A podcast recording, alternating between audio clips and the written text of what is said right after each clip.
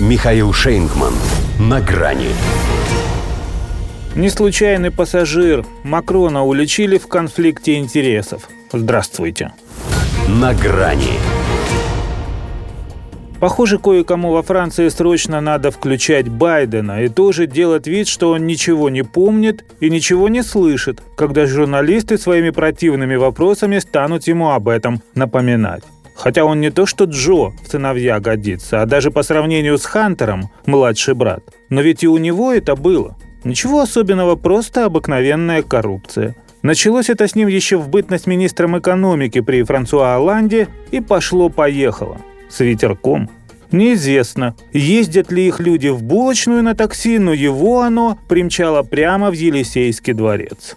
Как установила специальная комиссия Национального собрания, изучавшая всю подноготную так называемой секретной сделки Эммануэля Макрона с Uber, агрегатор тоже был среди спонсоров первой президентской кампании молодого кандидата. Для этого тот даже приглашал гендиректора Uber French Тиба Симфола на ужин – Экс-премьера Франсуа Финьона, кстати, который считался тогда фаворитом, вынудили сняться с гонки только за то, что он якобы когда-то устроил к себе на работу супругу и детей. А Макрон-то устраивал американский капитал.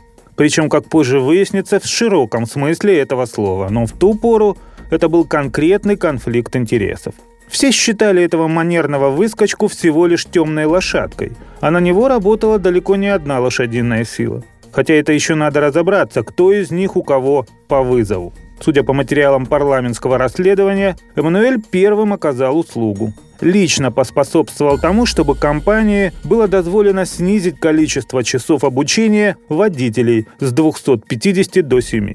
Есть среди вещдоков и СМС-сообщения, отправленное из представительства сервиса в Париже их человечку во власти во время внезапной налоговой облавы. Содержание не разглашается, но суть его, вероятно, сводилась к недоумению. Разве мы тебе за это платим? А ведь платили.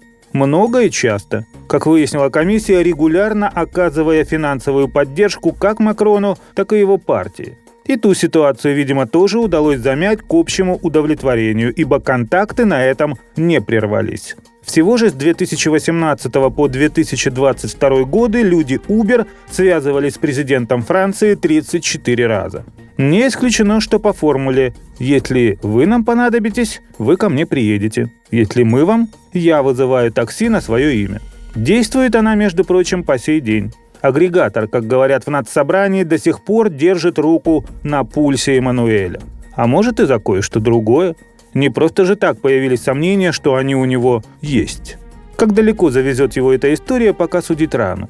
Николя Саркози, например, приблизительно за такие же отношения с мадам Бетанкур, Лореаль, который тоже незаконно спонсировал его президентскую кампанию, осудили только этим маем. Сам же Макрон, судя по его, несмотря на оглушительный свист, бравому виду на броневичке в день взятия Бастилии, даже не покраснеет. Ну, подумаешь, среди антиправительственных лозунгов появится еще и «убирайся прочь». Зато ему всегда есть на чем. До свидания. На грани с Михаилом Шейнгманом.